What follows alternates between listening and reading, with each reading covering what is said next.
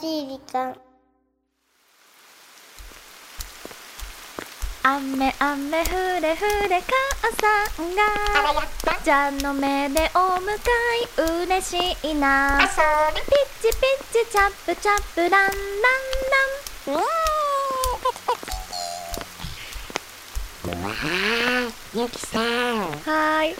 アジサイの花綺麗だね。ねえこの触覚の長い子誰？ああそれはねカタツムリちゃん。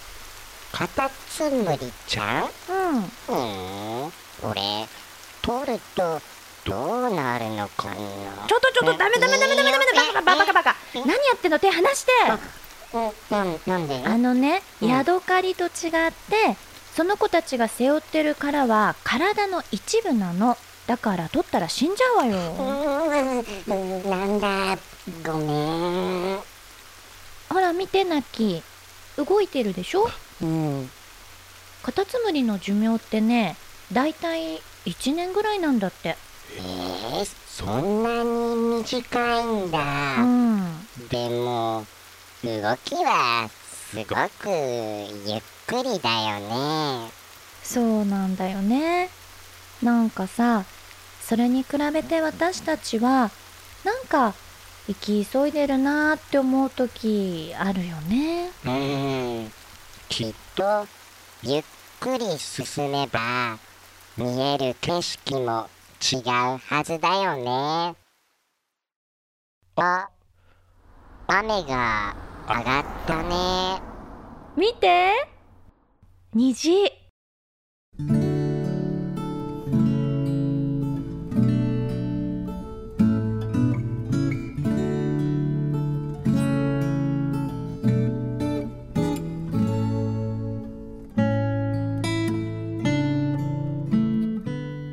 日素敵な光景に出くわしたのでメールをしました。私の職場先の近くに大学があるので出勤時間によく若い学生さんたちと一緒になります。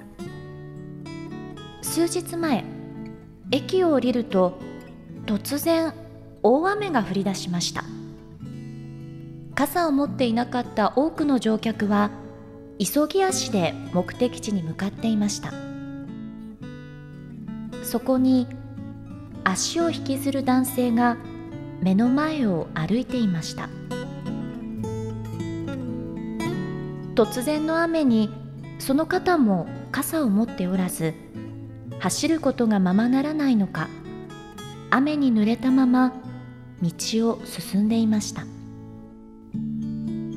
するとそこに若い女子大生が傘を差し出し歩き始めたのです。どちらまで行かれますか？濡れていませんか？彼女はその男性を気にしながら歩みを進めます。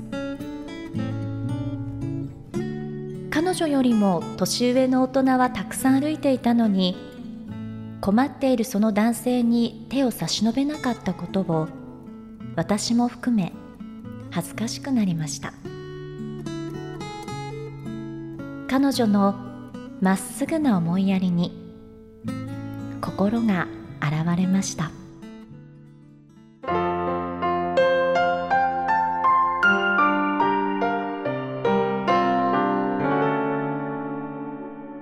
優しい時間。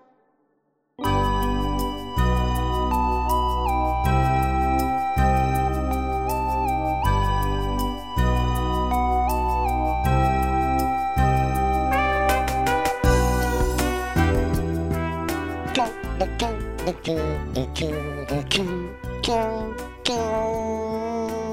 あ今週はリボンさんからいただいた優しいメッセージをご紹介させていただきました。ありがとう。ねえ。この梅雨ならではの素敵なメッセージだったね。そうだね。なんつんだろう。一言声をかける勇気。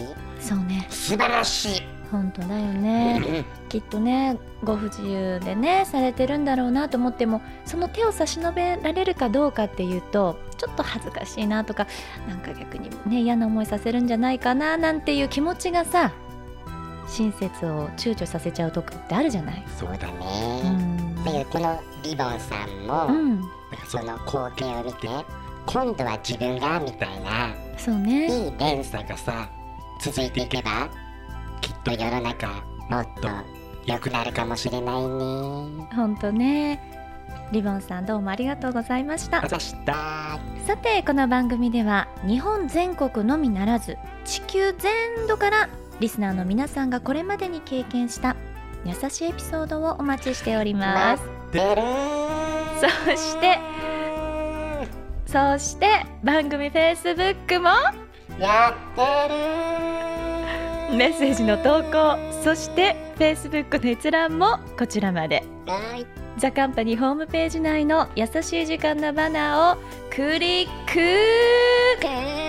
URL は www.company.co.jp www.company.co.jp までです。最近のここ僕らうざいかも。うん、ちょっとね、うんしょうがないから乗ってあげてるだけよ。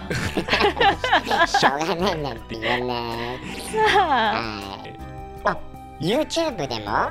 うんうん、そうちょ。っとできるよねそうなんです。優しい時間チャンネルがありますので、うん皆さん YouTube でも聞いてみてはいかがでしょうか？お知らせでしたそれではまた来週お耳にかかりましょう。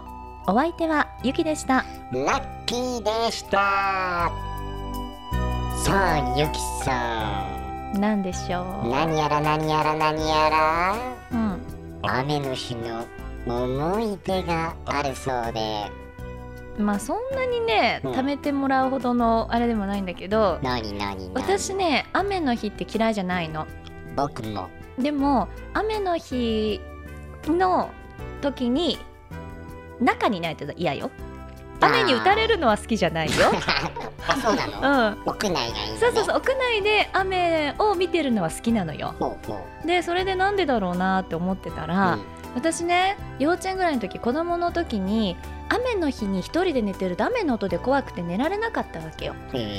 そうそうそれだから雨の日になるとあのー空の上から昔話が家に届くって母親に言われててほ雨の日だけ私の大好きな昔話を読んでもらえてたの。そう。だーから雨の日が結構ね楽しみだったのよ。なるほどうんねそうそうそう。なんのよ。だからあの結構雨の日のイメージって悪くないんだよね。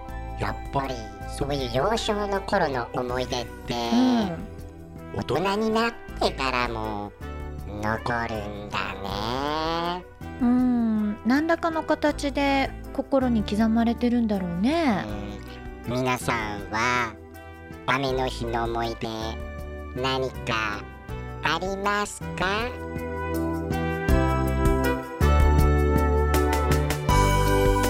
この番組はハッピーを形にする会社ザカンパニーの提供でお送りしました。